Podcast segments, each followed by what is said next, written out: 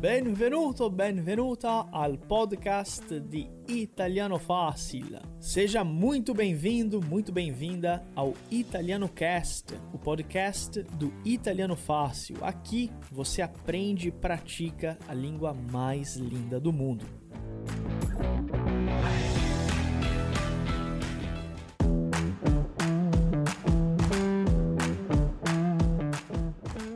Eccoci, eccoci ragazzi, buonasera. Eccomi, ciao a tutti, benvenuti alla nostra diretta di oggi, la prima lezione della settimana. Eccomi ragazzi, oggi faremo una lezione, una puntata eh, abbastanza diversa. Per oggi eh, vi presenterò una, una persona. Sì, vi presenterò una persona che sarà con voi ormai e, ehm, sì, poi ne parleremo, ma comunque, e soprattutto la lezione di oggi è una lezione abbastanza generica, ma come livello sarà una lezione di livello principiante. Ragazzi, oggi voglio presentarvi o anche farvi vedere la nostra invitata speciale che è, è lei. Buonasera Claudia, benvenuta. Ciao a tutti, ciao ragazzi. Ecco, e allora benvenuta o meglio bentornata perché ormai eh, è da poco che abbiamo fatto una diretta, no? Noi due. Sì, quando eravate a Roma. Esattamente. Quella che, che, abbiamo fatto io e te è stata a gennaio, non mi ricordo bene, ma abbiamo fatto una... Eh, non so se ti ricordi, c'erano i quadri, eh, era una... cioè dietro quando ho fatto... Mm, è, è, è stato... Non mi ricordo, non mi ricordo. Sì, No, mi, mi sembra che cioè gennaio, fine gennaio, mi sa. Ma vabbè. Tu avevi, io mi ricordo che tu avevi Roma dietro, ah, avevi sì. il Colosseo. Ah, quella sì. Eh, e dopo delle altre... Ah, sì, secondo me è stata febbraio. Sì, ah, eh no, eh, fine, fine gennaio secondo me.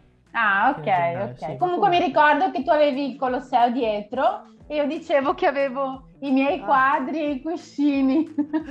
Stessa cosa. Ecco, sì. E ovviamente, prima di tutto, Claudia, eh, ti chiedo gentilmente di presentarti, cioè parla un po' eh, su di te, di dove sei, che lavoro fai, dove vivi, eccetera, eccetera, le solite cose che ormai ti chiediamo okay. sempre. Sì, sì, ok, allora, prima di tutto piacere, piacere, è un piacere conoscere chi non conosco e rivedere chi già conosco. Allora, il mio nome è Claudia. Mm, aspetta perché devo fare un riassunto nella mia testa. Il mio nome è Claudia, ho 39 anni, diciamo, bisogna ancora dirla l'età, sono ancora nell'età in cui la si può dire. Uh, sono italiana, di mamma brasiliana, quindi io sono nata in Italia, sono cresciuta in Italia e abito in Brasile a Porto Alegre da 5 anni. E così, mia mamma è brasiliana, mio papà è italiano e io sono nata in Italia, ma di adozio- adozione sono brasiliana. Ok, e allora da quanto ci vivi? Da quanto vivi in Brasile? Da 5 anni, da 5 anni. Certo, Ronaldo conoscevo già Porto Alegre, ho conosciuto Rio de Janeiro, ho conosciuto qualche città, ma per abitarci, abitarci fisso sono 5 anni. Ok. E allora eh, hanno, scritto, hanno, hanno, scritto, un commento abbastanza interessante. Gli hanno detto: Sembri più giovane. L'ho visto subito. ecco, hai visto? Ti sei già, ecco, eh, ti sei già eh, proprio all'inizio della lezione ti hanno già fatto ho, ho, già, ho già si, come si dice in portoghese? Gagneme o gia? Gagneme o gia, eh. eh, eh cercavo appunto eh, un'espressione del genere in italiano che però non, non mi è venuta in mente. Non c'è, eh, non c'è, non c'è. Non ci sono tante espressioni Ronaldo che per quanto io provo a, a tradurre non, non è la stessa cosa. Comunque ti ringrazio Maria Colli, grazie mille. Ecco, ecco, ecco.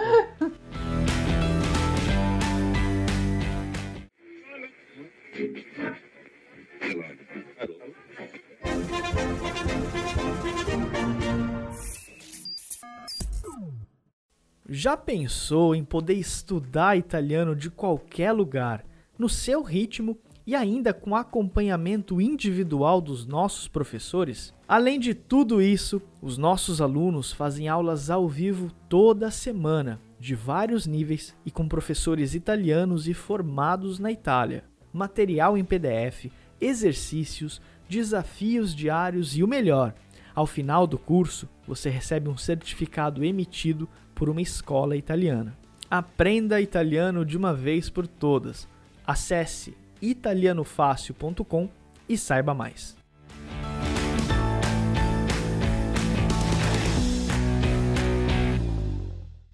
Allora, ehm, ma vabbè, in, in, italiano è un complimento. Ragazzi, scrivete questa parola, facciamo un veloce, tra virgolette, detato. Complimento. È un complimento dire che una persona sembra più giovane di quello che infatti è? O, o non si dice una cosa del genere? secondo me è molto gentile, è un gran complimento. Ok. E poi ovviamente ti... cioè, vabbè, poi Ehm, comunque, Claudia, racconta un po' uh, del, um, cioè del tuo percorso, nel senso, sei cresciuta in Italia e poi ovviamente hai fatto uh, cioè, scuola, università in Italia, poi ti sei trasferita in Brasile. Racconta un po' della tua vita e ovviamente dove eh, sei vissuta in Italia, perché hai detto che sei italiana, però non hai detto da dove vieni, quindi... Eh, giusto, sì. giusto. Allora, se posso riassumere così, tutta la mia vita uh, è andata in questa maniera. Mia madre, appunto brasiliana, con 20 anni si è trasferita in Italia, a Vicenza, che è una città al nord, nord-est, che, che appunto è dove sono nata io. Io sono, mm, sono, nata in Italia e a dire la verità, Ronaldo, non so se te l'ho già detto, perché è una cosa della quale mi dimentico sempre. Dai miei due mesi di vita fino ai miei cinque anni, io ho abitato qua a Porto Alegre con la mia famiglia. Poi, ai cinque anni, sono tornata, è successo così. Io abitavo qua con la mia famiglia, mio papà andava e veniva dall'Italia, quindi Italia, Brasile, Brasile, Italia e un giorno lui è venuto ad abbracciarmi all'aeroporto e io non l'ho riconosciuto perché lo vedevo troppo poco. Io, no, e io quindi non conoscevo, io non conoscevo questa storia. Infatti mi sono resa conto che non l'ho mai detto quasi a nessuno, di certo non a 100 persone adesso guardando. Esatto, lui non mi ha, io non l'ho riconosciuto, non l'ho riconosciuto all'aeroporto e lui ha detto ok adesso torniamo come base fissa ad avere la nostra casa in Italia. E quindi sono rimasta in Italia dai 5 anni fino ai 33-34. E um, qua mi chiedono perché hai deciso di vivere in Brasile, giusto? Perché allora, giustamente, come ho detto prima, mia mamma è brasiliana ed era andata a abitare in Italia. Ok. Otto anni fa mia mamma è tornata in Brasile e quindi io sono rimasta là, ma avevo molta nostalgia, molta saudade di mia mamma. E ho deciso di trasferirmi di nuovo eh, avanti e indietro, di trasferirmi qua a Porto Alegre, quindi di, nel, in Italia sono di Vicenza e in Brasile sono di Porto Alegre. Ok, allora eh, ragazzi, quindi per eh, fare un riassunto di che di ciò che ha detto Claudia, lei è nata in Italia e già da bambina veniva in Brasile molto spesso, quindi è vissuta in Brasile dai 2-3 mesi ai 5 anni. Ed alla fine ehm, cioè il suo padre le ha chiesto di trasferirsi in Italia di nuovo definitivamente perché a causa di questi viaggi che lei faceva molto spesso è, è arrivato un momento in cui non riconosceva il proprio padre perché ovviamente essendo una bambina eh, non è cioè, una cosa, cioè il quotidiano è importante, la convivenza. Assolutamente. E quindi, ecco, esatto. E allora, ehm, quindi ti, ti, faccio una domanda che mh, mm, forse non, non, ti ho mai eh, fatta. Com'è Vicenza come città? È una città, ehm, cioè ovviamente non è grande come una città brasiliana, anzi è, è diversa come, cioè, per quanto riguarda i numeri, però è una città vivace nel contesto italiano, è una città cioè, cu- di cultura, una città eh, industriale, una città... Mm, cioè come, come descriveresti la città di Vicenza? Allora, Vicenza, che è una cittadina non molto grande del Veneto, che è appunto questa regione che si trova al nord-est, è una città eh, molto culturale, molto culturale. C'è una cosa da dire, Ronaldo, che abbiamo un'opinione della città in cui viviamo, della nostra città, differente rispetto a quando ci nasciamo e a quando scegliamo di abitarci. È, è, è, come si dice, è differente. Quando io abitavo a Vicenza, mm, la trovavo una città carina, ma niente di che. Adesso che riguardo con, con, con, con altri occhi questa città, diciamo così che la valorizzo di più. Perché? Perché c'è un, buon, un buono stile di vita, il cibo è molto buono, c'è molta cultura, c'è abbastanza sicurezza. Non è una città vivace, anzi, Vicenza è una città, tra virgolette, famosa per essere una città di, come si dice, di persone di una certa età, di, di persone anziane. Sì. Ok, ricordando che in italiano questo sì che non si può dire, vecchio o vecchia una persona, non è come la traduzione di veglio o veglia, sì. è molto brutto, non, non, si può dire. Sì, ragazzi, oh, approfittiamo di questo momento per scrivere questa parola che ha usato Claudia, che è anziano, anziano, anziana, quindi non si dice ah, eh, quella, quel vecchio. Poi ovviamente è in un contesto molto colloquiale, però è anche offensivo. Uh, è, offensivo, è offensivo, esatto. Eh, quindi anziano, anziana, scrivete per praticare. esatto. Esattamente. Quindi, ragazzi, ehm, avete capito cosa ha detto Claudia per quanto riguarda Vicenza? Lei ha usato alcune parole. Hm? Quindi, come potete voi, hm, che avete appena sentito da Claudia, un po' eh, sulla città di Vicenza, come potete descrivere voi stessi la città di Vicenza? Hm? Se spodem scrivere una parola, due parole, tre parole Claudia ha usato... Voglio andare a, Vic- voglio andare eh. a Vicenza perché sono anziana. Vabbè, sì, la qualità di vita in Italia è, è cioè, diversa, no? Ovviamente. Sì, sì, come ti stavo dicendo prima, Ronaldo, quando ci abitavo, ok, era semplicemente la mia città, ok? Quando adesso, che sono dall'altra parte del mondo, ripenso a Vicenza, vedo delle foto, mi rendo conto che è una bella città. Certo, non è la stessa cosa di, per esempio, Verona, che è dove siete stati voi il mese scorso. È più piccolina, ma è una città tranquilla, carina, per abitarci molto buona, per abitarci molto buona, per fare una famiglia. E allora, eh, esattamente ragazzi, bravi, quindi una città eh, culturale, una città piccolina, non tanto vivace, no. esattamente.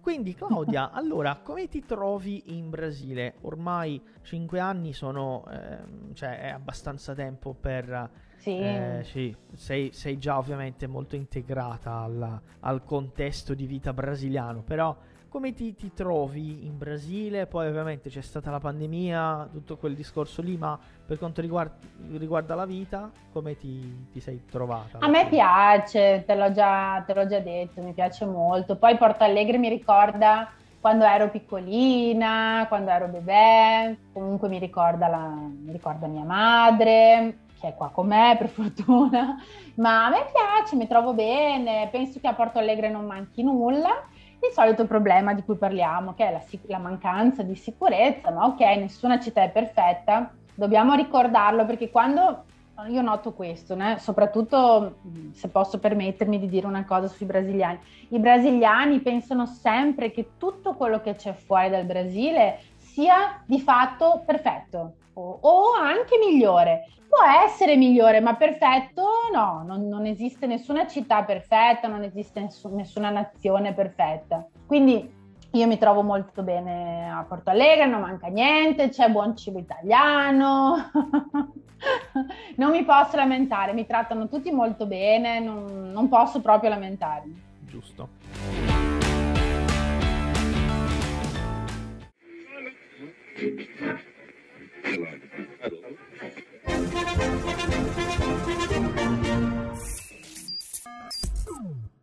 Segura aí, vamos dar um tempo no podcast para falar da loja do Italiano Fácil. Lá temos camisetas exclusivas, canecas estilizadas com as principais cidades italianas, entre muitos outros produtos exclusivos de Italiano Fácil. É só acessar loja.italianofácil.com.br e conferir toda a loja. E se você correr agora lá na loja, você pode utilizar o cupom Italiano10 e ganhar 10% de desconto nos produtos exclusivos do Italiano Fácil. Não perca! Agora vamos voltar ao episódio de hoje.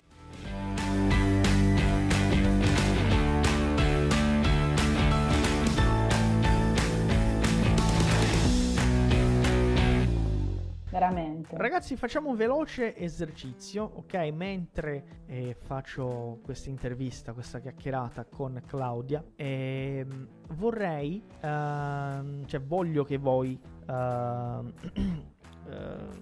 facciate questo esercizio. Funziona così. Eh, dovete scrivere cosa vi piace della vostra città e cosa manca nella vostra città. Quindi verbo mancare che è un verbo ormai importantissimo, essenziale, un verbo di base eh, nella lingua italiana. Quindi mancare è faltar, quindi cosa ti piace e cosa manca. Per esempio, eh, posso dire allora, a San Paolo manca un po', eh, cioè la sicurezza, perché non è una città tanto sicura. Eh, esatto. Nella mia città manca un buon centro commerciale perché io vivo in una zona un po' eh, diciamo lontana dal, cioè, dal capoluogo, quindi non c'è un buon centro commerciale. Ok, quindi nel frattempo io faccio un'altra domanda a Claudia. Quindi Claudia, racconta un po' cosa, eh, cioè oggi come oggi, cosa ti piace fare nel tempo libero in Brasile? È una cosa che che fai spesso nel tuo tempo libero? Mamma mia, sono cambiate così tanto le mie abitudini negli anni, Ronaldo. Una, o forse per, a causa della pandemia, o forse a causa del trasferimento prima di, di, trasferirmi in Brasile, ti dico la verità, viaggiavo molto. Lavoravo molto e viaggiavo molto. Perché potevo viaggiare molto? Per una questione di dinamica, perché in Italia o abitando in Europa è tutto più facile, eh, i viaggi sono più facili, sono più accessibili, i tempi sono mino- minori, quindi per esempio in un weekend puoi prendere l'aereo o il, il, treno e andare a conoscere Parigi, andare a conoscere Londra, qualsiasi altra città uh, europea. Cosa che invece è un po' più difficile da fare abitando in Brasile, perché le distanze sono maggiori, non perché non si possa fare, perché qua le distanze sono maggiori. Quindi ho dovuto cambiare un po' i, i miei hobby, le mie passioni, che sono diventate leggere, mi piace molto leggere, mi piace molto passeggiare per Porto Alegre, le solite cose, a parte che il tempo libero sappiamo che non, io come te non ne abbiamo molto, vero? sì, è raro, eh, non è tanto... È raro. Sì. Ti, ti piace cucinare? A casa cucini no. spesso? No, no, Ronaldo. diciamo così, non inviterei mai nessuno qua a, cuci- a, a provare la mia cucina non inviterei mai nessuno a, a, a, provare la mia cucina, assolutamente. E tu cucini? Eh, no, neanch'io. È una cosa che ormai ehm, nel lungo degli anni ho deciso di non fare alla fine, perché è una cosa che si può imparare sicuramente, solo che eh, è una cosa eh, ed è una cosa molto strana perché ho avuto un ristorante di cibo italiano. Eh, ogni tanto Tu, sì, davvero? Ho avuto un ristorante di cibo italiano eh, preparavamo cioè, delle paste diverse con diversi tipi di sugo, risotti, eh, pizze, cioè, mm, quindi... Mm, ecco. Che meraviglia! Sì. E ogni tanto uh, cioè, davo una mano appunto uh, con le pizze soprattutto, quindi sì, riesco a preparare un buon impasto, a cioè, sfornare la pizza correttamente, tutto. Però eh, no, non, non, mi piace tanto cucinare, eh, preferisco che... Perché secondo me deve essere una passione, o ce l'hai eh, come tante altre cose, o ti piace farlo o non ti piace farlo. Sì, e per molti è anche una, eh, più che altro è, è anche una terapia eh, per Diane, per esempio, che cucina spesso, eh, lei spende lì due o tre ore a preparare un piatto qualsiasi e vabbè, per me è una cosa impensabile perché mentre faccio qualcosa, se sto lavorando, sto registrando, non so, nel frattempo ordino qualcosa, me la consegnano a casa e vabbè, tanto no. No, ma per, per Daiani come per altre persone cucinare è una terapia. Aspetta, dicono il prof tagliava le cose per aiutare gli altri in cucina. Beh, ma Sì, anche facevo- tagliare è un passaggio importante. Certo, il mise en place, no? Fare il mise en place, fare... Esattamente, ah, non è facile. Eh, A proposito, ehm, per quanto riguarda il cibo, eh, ovviamente oggi è possibile trovare un po' di tutto al supermercato, anche prodotti italiani, però non è la stessa cosa che in Italia, quindi quali sono secondo te le differenze più grosse eh, che riguardano il cibo, cioè cibo brasiliano, cibo italiano? Guarda, non so se ho capito bene la tua domanda, però per farti un esempio, eh, Ronaldo, quando ho voglia di fare una pasta, qua in Brasile non sto parlando proprio delle marche, sto parlando dei tipi di pasta. Ne trovo pochissimi qua in Brasile, molto molto pochi. Invece in Italia, boh, ovviamente, se non ne trovi tanti in Italia, dove li trovi? Però qua in Brasile le marche, ci- ci sono marche buone, i prezzi non sono necessariamente altissimi, Ecco, però c'è da dire una cosa, che ci sono pochi, c'è poca scelta riguardo proprio al tipo di pasta, quindi spaghetti, fusilli, penne, conchiglie, queste cose qua. Sì. E come, come mm, abbiamo parlato di cibo, ah, ma cosa ti piace mangiare? Non, non ti ho chiesto ancora. Guarda, questa sera mangerei, perché una mia alunna mi ha parlato prima, questa sera mangerei, ma che ovviamente non mangerò perché come abbiamo detto prima, lunedì è il giorno della dieta, no? E quindi figurati se mangerò questo.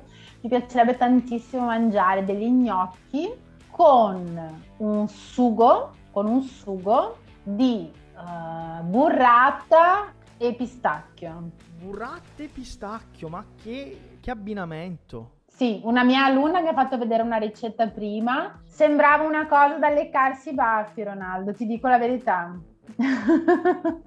Tante calorie che, che da, da far paura, ma deve essere molto buono. Cavolo! Deve essere molto buono. Interessante, interessante.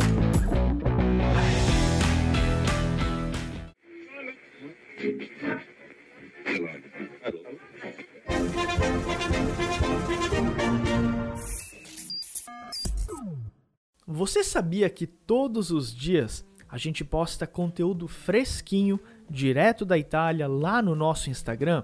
Isso mesmo, você pode aprender italiano diariamente com as nossas dicas que a gente publica e compartilha no nosso perfil oficial.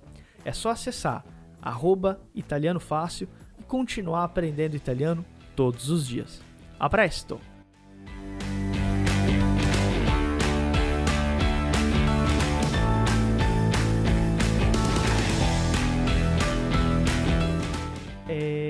Appunto, cioè, mh, sabato no, non mi ricordo bene. Sabato ho mangiato un gelato eh, al pistacchio che era molto buono. Ehm, riesci a trovare un buon gelato? Tipo, ovviamente mh, non sarà italiano, ma riesci a trovare un buon gelato a Porto Alegre?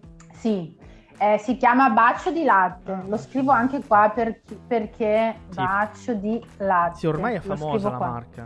eh. Esatto, per quello che dico. ehm, dopo, dopo mando la ricetta a Ronaldo e Ronaldo lo, lo- la, la condivide con voi, vo- volentieri. Certo. Ehm, a- mia mamma è entrata, Ronaldo, dicendo, scrivendo, adesso cominciano le bugie. Mamma, io non ho detto che cucino, io ho detto che mi piacerebbe, casomai, mangiare questo, non ho detto che vorrei cucinare. Comunque, tornando al, al gelato, c'era questa, questa pasticceria che credo, credo abbia aperto qui a, a Porto Alegre, credo, non sono sicura, ma che si è espanta moltissimo e adesso la vendono addirittura al, al supermercato. La vendono, vendono questo gelato nei, come si dice, nei barattolini al supermercato e sta avendo un successo grandissimo, grandissimo. Sì. E ragazzi, Non so se tu l'hai mai assaggiato. eh, eh, no, eh, infatti no.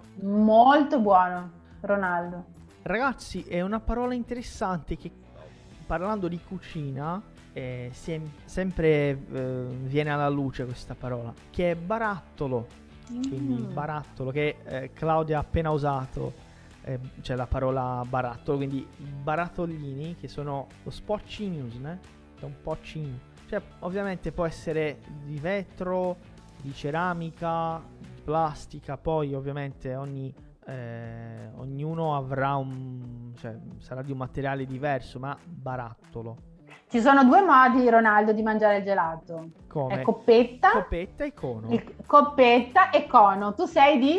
Io, è, co- è copetta. No, no, io sono di cono. Eh, eh, perché il, il problema del cono è che se per esempio se è estate il, il gelato cioè, si scioglie molto velocemente e poi col cono dive- cioè, il cono rende più difficile mangiare il gelato quindi inizia esatto il gelato che ti sporca le mani ed è una È cosa vero. che non mi piace io cioè, prendo lì un, un- cioè una- un, un fazzoletto e mi pulisco le mani Però, c'è la, se, però se, tu non, se tu non ordini il cono, non mangi il cono, che è molto buono. Esatto, ma eh, comunque, vabbè, ma eh, quello che è più particolare in Italia è proprio il gelato. Il cono, vabbè, è più o meno lo stesso che abbiamo qua in Brasile. È vero, E è vero. Dai. fine- Comunque, tornando al discorso del gelattolo, nel barattolo, io consiglio questo bacio di latte, è molto buono, veramente, molto molto buono. Esatto. E non è caro, non è quel gelato tipo italiano.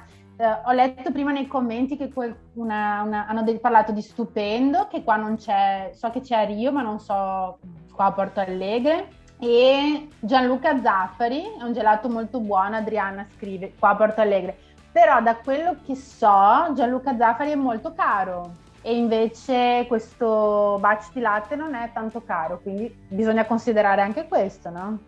Sì, lezione con, lezione con Ronaldo è sempre con cibo, esattamente. Ma eh, alla Non so. fine non è colpa mia perché abbiamo, ini- cioè, abbiamo iniziato appunto parlando di geografia, di città, eccetera. Ho, chie- ho fatto delle domande che non riguardavano appunto eh, eh, il cibo. Dopodiché, eh, ad un certo punto, eh, è difficile. Beh, l'orario, l'orario è propenso però anche. Di cosa Certamente. dobbiamo parlare a questo momento? Di- di- del Sì. tè?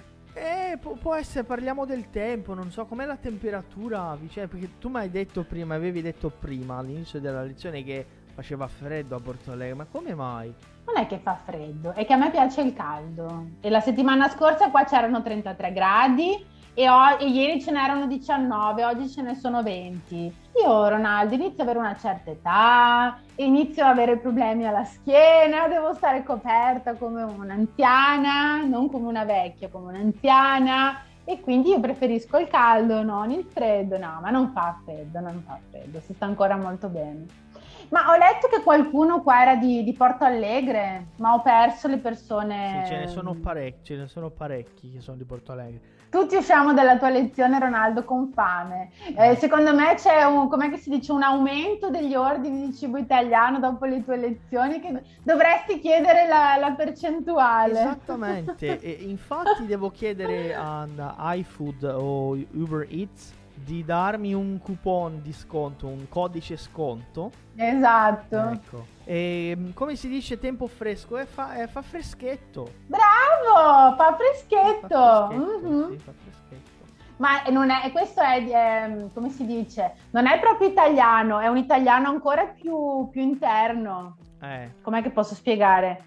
Poche persone sanno che si dice fa freschetto, bravo. Fa freschetto, sì. Eh, ok, quindi c'è Porto Alegre, c'è mm, mamma dappertutto. Ce ne sono tante, Sì, ce ce ne sono sono tante tanti, sì. persone. Sì, sì. È stato un piacere enorme averti qui con noi per un'altra puntata del nostro podcast ufficiale. Ci vediamo in un'altra puntata. Grazie mille e a presto. Foi um prazer enorme receber você para mais um episódio do nosso podcast aqui do Italiano Fácil. Eu espero ver você em mais um episódio em uma próxima puntata. Muito obrigado, grazie mille e até a próxima.